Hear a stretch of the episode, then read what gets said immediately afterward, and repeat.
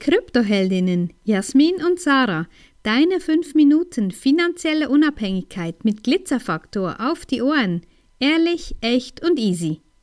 Hast du das gewusst? 90 Prozent der Porsche-Fahrer sind männlich. Ja, und es ist so spannend zu schauen, ja, wie es auch im Bitcoin-Markt aussieht. Beim Finanzmarkt, da wissen wir ja auch, ja, der ist auch extrem männlich dominiert, belastet. Aber im Kryptomarkt scheint es noch mal extremer zu gehen. Und das ist etwas, was uns einfach auffällt. Und wir sind da manchmal so ein bisschen im Zwiespalt. Ja, wollen wir da wirklich, wollen wir uns da wirklich rein ellbögeln oder schauen wir einfach, schauen wir dem einfach von außen zu und machen unser Ding, was wir natürlich sowieso tun. Aber wir haben das schon letztes Jahr an der Rockstars Cruise eben gesehen, dass wir da überhaupt gar nicht wirklich willkommen sind. Ja, und das mit den Porsches, das ist natürlich eine lustige Geschichte. Eigentlich nicht. Eigentlich ist es ja zum Weinen, wenn man sich das überlegt, dass 90 Prozent der Porsche-Fahrer männlich sind. Und wenn man dann mal eine Frau im Porsche sieht, geht man bestimmt noch davon aus, dass das Auto dem Mann gehört und sie es einfach mal fahren darf. Ja, ausnahmsweise, weil er das ähm, erlaubt, so quasi. Und das ist echt verrückt. Ähm, erstens mal sind es wunderschöne Autos, fahren sich sehr angenehm. Warum auch nicht, ähm, dass da äh, häufiger Frauen am Steuer sitzen? Ich frage mich, wie das kommt, woher das kommt, ob das rein auf das Interesse an Motoren, am Autofahren, an wirklich nur darauf zurückzuführen ist oder eben auch, dass sich Frau tendenziell einen Porsche nicht leisten kann, weil im Job weniger verdient, weil eben auch da die Männerclubs unter sich bleiben am liebsten und ähm, da Frauen gar nicht wirklich gefragt, gewünscht und geduldet sind und eben genau die Erfahrung an der Crypto Rockstars Cruise ist auch ein bisschen etwas, was sich für uns da durchzieht, gefühlt eben im Finanzsektor, jetzt im Crypto-Space, ähm, zu merken, dass die Männer unter sich eigentlich sich ganz wohlfühlen, wenn sie da nicht sich irgendwie ähm, auch mal ein bisschen anders erklären müssen oder auch mal aus einem anderen Blickwinkel das Ganze zu betrachten. Und es ist eben genau das, was Sarah sagt. Wir überlegen uns natürlich, natürlich auch, ähm, da irgendwo dazwischen zu kretschen, aber ist es wirklich angebracht oder ist es wirklich das, was wir wollen zum Schluss, uns da irgendwie in einer Männerwelt dominieren und platzieren zu müssen?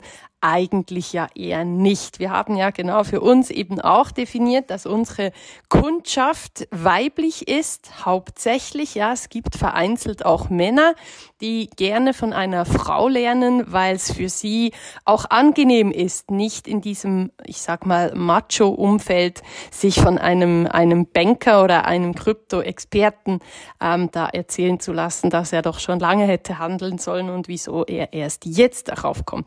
Also es ist ist wirklich, ähm, ja, es ist spannend, was sich zeigt auf dem Markt, was los ist auf dem Markt, ähm, wie wenig immer noch den Frauen Beachtung geschenkt wird, wenn es um Krypto geht. Und wenn eine Frau im Kryptospace auftaucht, dann ist es meistens eben auch die Frau von. Ja, genau. Haben wir auch ähm, zum Beispiel bei einer bekannten Größe beim Blocktrainer. Da kommt dann seine Frau jeweils als Moderatorin an irgendwelche Conventions. Und ja, das ist so, ich finde es extrem spannend. Und auf der einen Seite wurde uns ja kürzlich auch ähm, von mehreren Seiten Diskriminierung vorgeworfen. Und ich finde das so lustig, weil wir ja wirklich sagen, wir sind die Übersetzerinnen. Wir transportieren eben das Wissen als Brückenbauerinnen, als Übersetzerinnen von, von der, der männlichen Nerdgemeinde zu eben den Frauen. Und wenn uns da dann wirklich Diskriminierung vorgeworfen wird, da, also ganz ehrlich, da muss ich dann schon ein bisschen auf den Stockzähnen lachen und denken, oh mein Gott, es haben so viele einfach noch nicht begriffen, wie unsere Welt funktioniert, wie unser Finanzsystem funktioniert. Und genau für das stehen wir ein, genau für das gehen wir. Und vielleicht Vielleicht hast du ja auch schon unser Buch bestellt und da kannst du auch einiges darüber lesen, eben über Frauen im Cryptospace, über Frauen, die wirklich das jetzt gemerkt haben, was sie tun müssen, dass sie handeln müssen, auch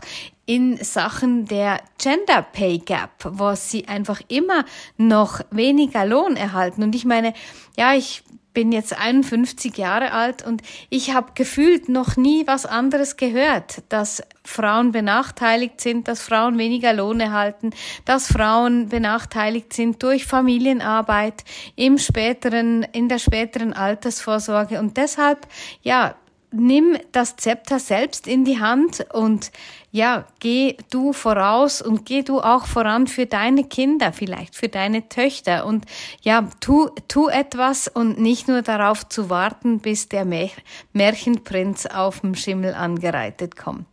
Wenn dir diese Folge gefallen hat, empfehle uns gerne weiter und lass uns ein paar Sterne da und vergiss nicht, study Bitcoin and thank us later.